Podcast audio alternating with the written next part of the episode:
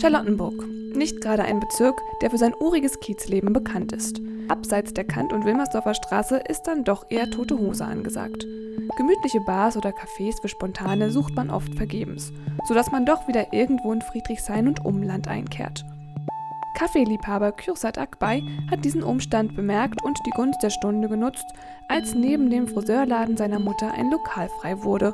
Im Januar eröffnete er das Café Friedrichs am Mierendorfplatz 2 bis 4. Ein Wagnis, aber notwendig im wenig belebten Westen, wie Kürsat mir erzählt.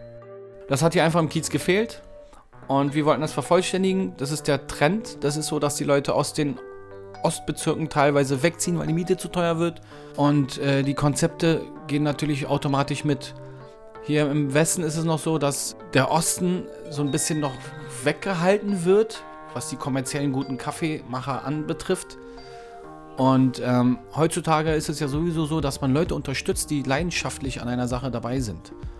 Und das war der Grund, warum ich mich hier auch reingetraut habe. Ich bin leidenschaftlich, ich bin kommunikativ und ich bin schon seit Jahren in der Gastronomie und ich bin aus dem Kiez und äh, deswegen hat das alles zusammengepasst. Seit 15 Jahren arbeitet er schon in der Gastro. Nun bringt er mit seinem eigenen Laden Barista-Kaffee in den Kiez rund um die Mierendorfinsel. Mit selbstgebauter Holztheke, grafischer Wandbemalung und zusammengewürfelten Sitzmöbeln setzt er Kontraste zum sonst so spießigen Charlottenburger Ambiente. Über der Eingangstür hängt eine Silhouette von Friedrich dem Großen. Inspiration für das Logo war die UDK, die sich direkt nebenan befindet. Friedrich II. war musikaffin, äh, Querflötenspieler höchsten Niveaus.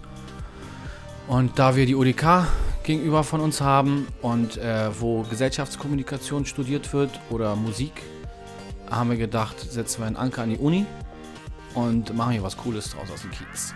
Und was brauchen übermüdete Studis noch zum Überleben, außer guten Kaffee? Barista hier zu haben im Kiez ist erstmal sehr wichtig gewesen. Nur vom Kaffee wird man aber nicht satt. Wir wollten ja mal auch mal die gesunde Schiene hier abdecken. Mit der Avocado, mit Balsamico Vinaigrette, also Toastbrot. Dann hast du einen Avocado-Quinoa-Salat mit meiner Mamas Salatsoße, mit der ich groß geworden bin. Ja, lasse ich auch wirklich von niemandem machen, ohne Witz. Lasse ich echt nicht von äh, jemand anderen machen. Echt, macht es nur meine Mutter.